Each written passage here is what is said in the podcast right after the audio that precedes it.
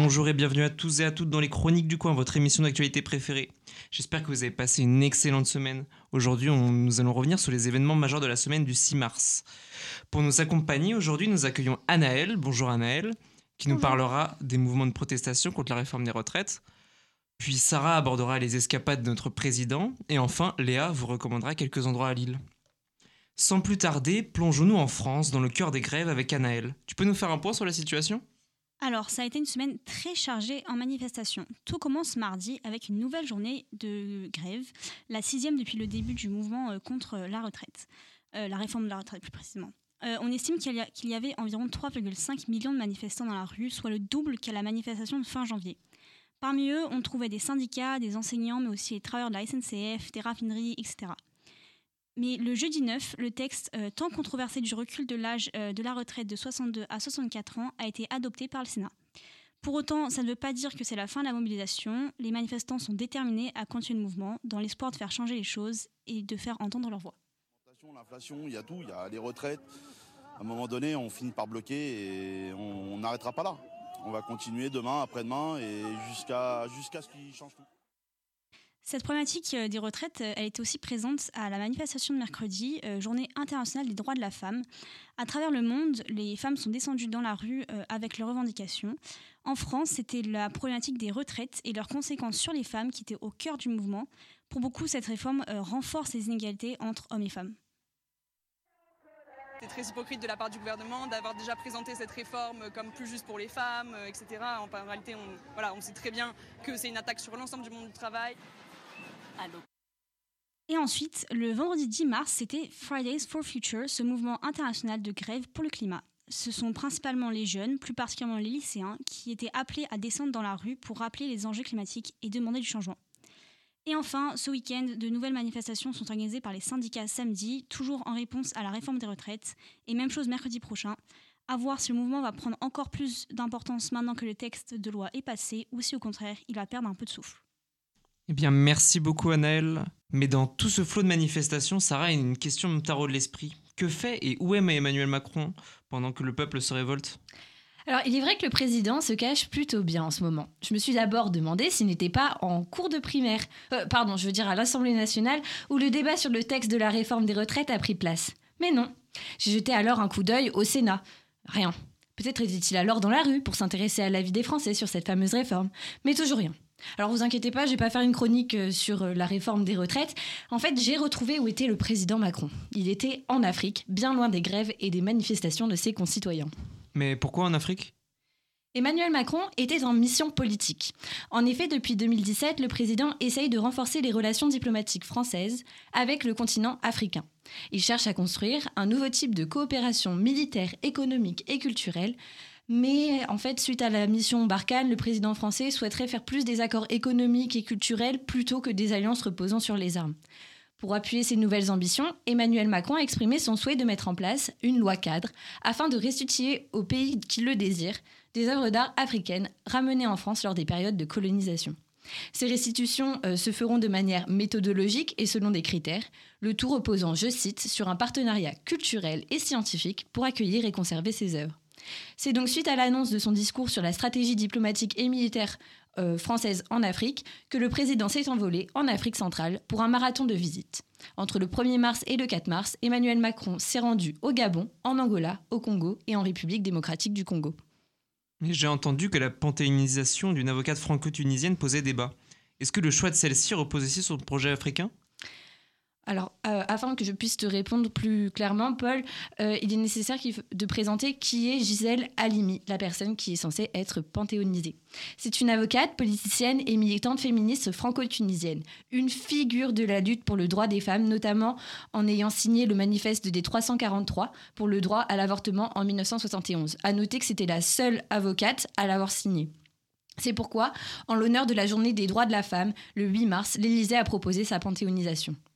Cette proposition a fait beaucoup débat dans le milieu politique. Madame Halimi a aussi soutenu le FLN durant la guerre d'Algérie. La question suivante s'impose donc peut-on faire rentrer une personne au Panthéon alors que celle-ci a pu œuvrer contre la France?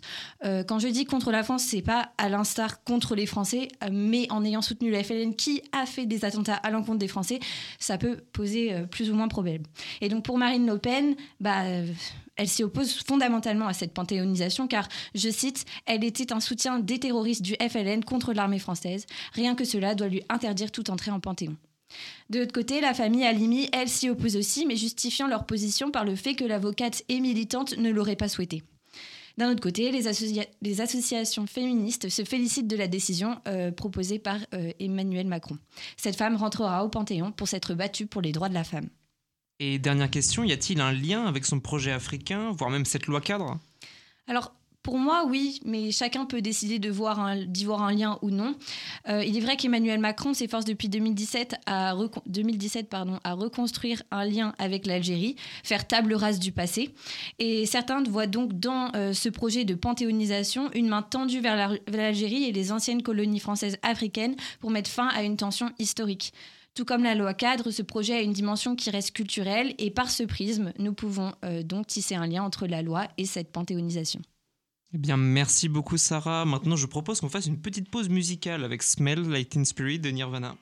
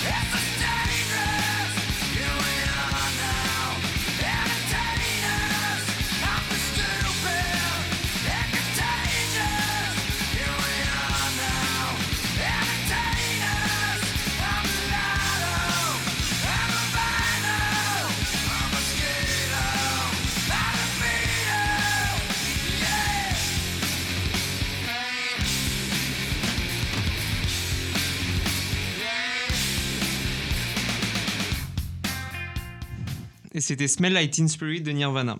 Et enfin, une note de douceur pour terminer l'émission. Léa, as-tu des recommandations pour nos auditeurs? Et oui, alors tout d'abord, vous avez pu remarquer, malheureusement, le temps n'était pas très clément ces jours-ci. Et mauvaise nouvelle, ça ne va pas s'arranger cette semaine. Alors, je ne suis pas là pour vous parler météo aujourd'hui, mais plutôt pour vous trouver une alternative à la déprime hivernale en attendant patiemment le printemps. Et quoi de mieux que la nourriture pour faire oublier la pluie et le ciel gris? Alors aujourd'hui, je vous emmène faire un petit tour des cafés des salons de thé de Lille, où vous pourrez sans aucun doute déguster de merveilleuses pâtisseries dans un cadre chaleureux. Alors, en tant qu'addict des cafés, j'ai eu le temps de répertorier les meilleurs petits coins de l'île, selon moi. Mais j'espère qu'à votre tour, vous pourrez nous conseiller quelques adresses. Alors, je rappelle que ce petit best-of m'est très personnel, mais j'espère réussir à vous convaincre d'aller faire un petit tour. Alors on va commencer par l'île centre et mon coup de cœur c'est la maison du donut. Ça se situe juste à côté de la bourse et vous l'aurez compris, on y propose des donuts. Mais pas n'importe quels donuts, ils sont faits main et avec amour, cela se sent. On y retrouve une large gamme de donuts, vous trouverez forcément le vôtre. Même si je vous conseillerais personnellement le façon sneakers, un pur délice si vous voulez mon avis. Vous pourrez l'accompagner d'un thé, d'un thé glacé ou d'une autre boisson qui est proposée dans ce lieu. Alors l'endroit il est super sympa, le personnel est très accueillant et en bref, euh, si tu n'as pas encore testé, il est temps d'y aller. Attention cependant, les stocks s'épuisent assez vite, il faut mieux y aller en semaine et pas trop tard pour être sûr d'avoir l'occasion de goûter ces merveilles. Alors juste de l'autre côté de la bourse, vous trouverez Monsieur M, un salon de thé super chaleureux avec euh, en prime vue sur l'intérieur de la bourse. Les chocolats chauds sont très bons, les pâtisseries assez variées, ils font beaucoup de cheesecake, d'entremets, mais aussi de gâteaux plus basiques comme des cookies, brookies ou des cakes. Mais encore une fois, c'est premier arrivé, premier servi. Attendez-vous aussi à devoir patienter un petit peu avant de vous installer si vous y allez un jour d'affluence. Et dans le Vieux-Lille, qu'est-ce qu'on peut trouver de bon? Eh bien, allons faire un tour dans le Vieux-Lille pour voir cela. Et si vous recherchez des cookies à l'américaine, la, la euh, Bakery est faite pour vous. Même s'il va falloir prendre son mal en patience, cette adresse est très connue et vous risquez d'attendre un petit peu. Mais si vous préférez euh, un goûter à l'anglaise, dirigez-vous vers Elisabeth. Là, vous y trouverez des essentiels, mais aussi des spécialités anglaises. Maintenant, on va partir du côté de Gambetta, à la boîte à goûter. C'est un petit salon de thé très familial. Les pâtisseries sont faites maison. On y retrouve des grands classiques, encore une fois comme des cookies, des brownies, des tartelettes, des cheesecakes, mais aussi plein de découvertes. Et je vous laisse pour cela franchir les portes de la boîte à goûter. Ils font également un brunch le dimanche midi que je n'ai pas testé, mais de ce que j'ai vu, ça promet.